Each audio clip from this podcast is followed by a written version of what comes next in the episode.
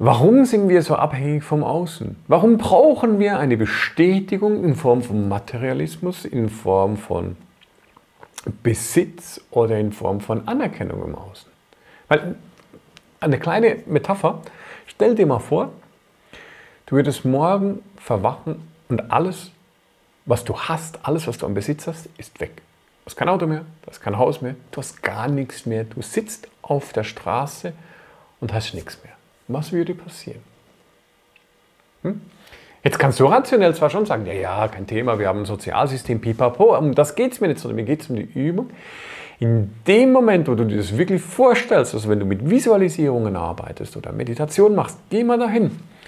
Ist unglaublich spannend, jeweils zu sehen, was tritt zum Vorschein. Es gibt Menschen, die stecken das relativ gut und sagen, ja, ich habe ein Urvertrauen in mir drin, das passt schon. Aber dann gibt es Menschen, vielleicht gehörst auch du dazu, die alleine durch diese Vorstellung, nichts mehr zu haben, eine wahnsinnige innere Unruhe empfinden, die in Krippen kommen und die denken, das geht doch nicht, das kann, dann bin ich nicht mehr glücklich, dann bin ich nicht mehr ich und ich kann nicht mehr so sein. Das höre ich ganz, ganz häufig. Und genau in diesen Aussage liegt der Schlüssel.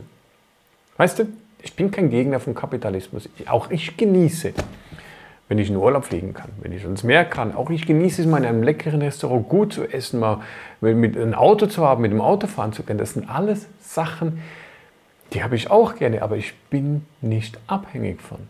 Und hier ist genau der Hauptunterschied, weil wir haben so die Tendenz, oder viele Menschen haben die Tendenz, dass wir den Fokus nicht nach innen richten, sondern im Außen. Wir haben oftmals eine Lehre oder wir haben ein Gefühl des Nicht-Geliebt-Sein, zu wenig Anerkennung, was auch immer für Themen in uns drin schlummern. Und häufig wird es uns auch einsuggeriert über Werbung, über das soziale Gehabe, über Medien, über was auch immer das ist, wird es so ein sogenanntes Idealbild auch äh, ein bisschen mitgegeben, dem wir angeblich zu entsprechen hätten. Und wenn wir dem nicht entsprechen, dann fühlen wir uns ungut und wir füllen diese Lücke auf. Also die innere, innere Leere wird aufgefüllt, indem wir Sachen im Außen kaufen.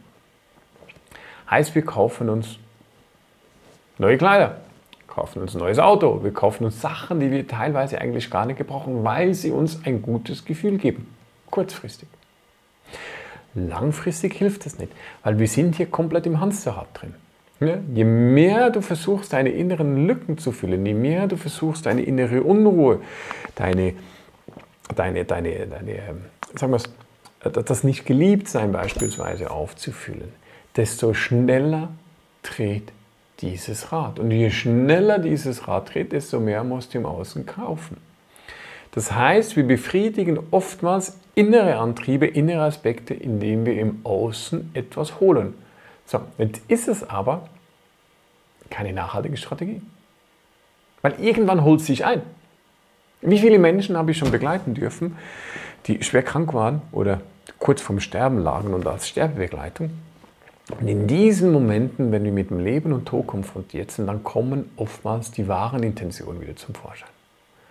Und ich habe noch nie jemanden in dem Moment hören sagen, ach schön habe ich mir das neueste Auto gekauft, schön habe ich mir die Kleider gekauft, war ich immer in Dubai im Fünf-Sterne-Hotel im Urlaub, das hat mir so gut getan. Das sind nicht die Sachen sondern die Sachen, die da zum Vorschein kommen, ist, warum habe ich nicht mehr gelebt? Warum habe ich nicht mehr Gefühle gehabt, nicht mehr im Moment leben können, mehr Freude empfinden können? Und warum bin ich dieses Thema nicht schon viel früher angegangen?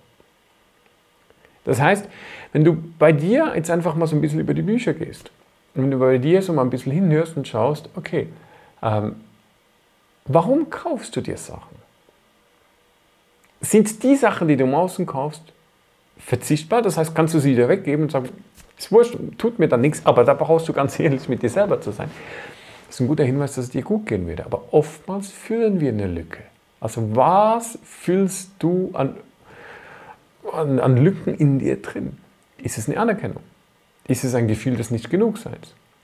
Ist es ein Gefühl, dass ich muss das tun, weil das macht man halt so etwas, das sie ankonditioniert wurde? Ist es etwas, das man dir übergeben hat in der Erziehung?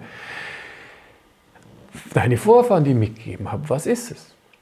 Und wenn du da mal genau hinhörst, Geh hierzu in eine Meditation, geh in eine Entspannung, in ein was auch immer, das für dich stimmig ist. Wenn du da mal genau hinhörst, wenn du da mal hingehst, dann wirst du nämlich merken, dass vieles, das du dir im Außen kaufst, im Innen auch vorhanden sein könnte, aber noch nicht ist.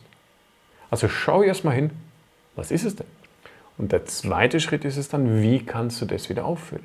Also wie kriegst du das jetzt hin? Wie kriegst du Selbstliebe hin? Wie kriegst du ein Selbstwertgefühl hin? Wie kriegst du ein Gefühl, dass ich bin gut genug wieder hin? Hm? Das sind wir dann bei aufbauenden Arbeit, durch Visualisieren, durch Ressourcenaktivierung, was auch immer.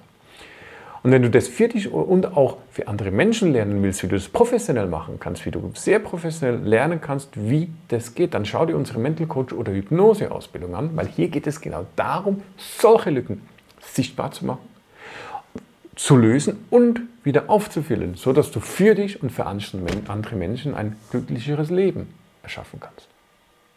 Abonniere unseren Kanal, um auch in Zukunft weitere Informationen rund um das Thema Unterbewusstsein, Mental Training, Hypnose und Coaching zu erhalten.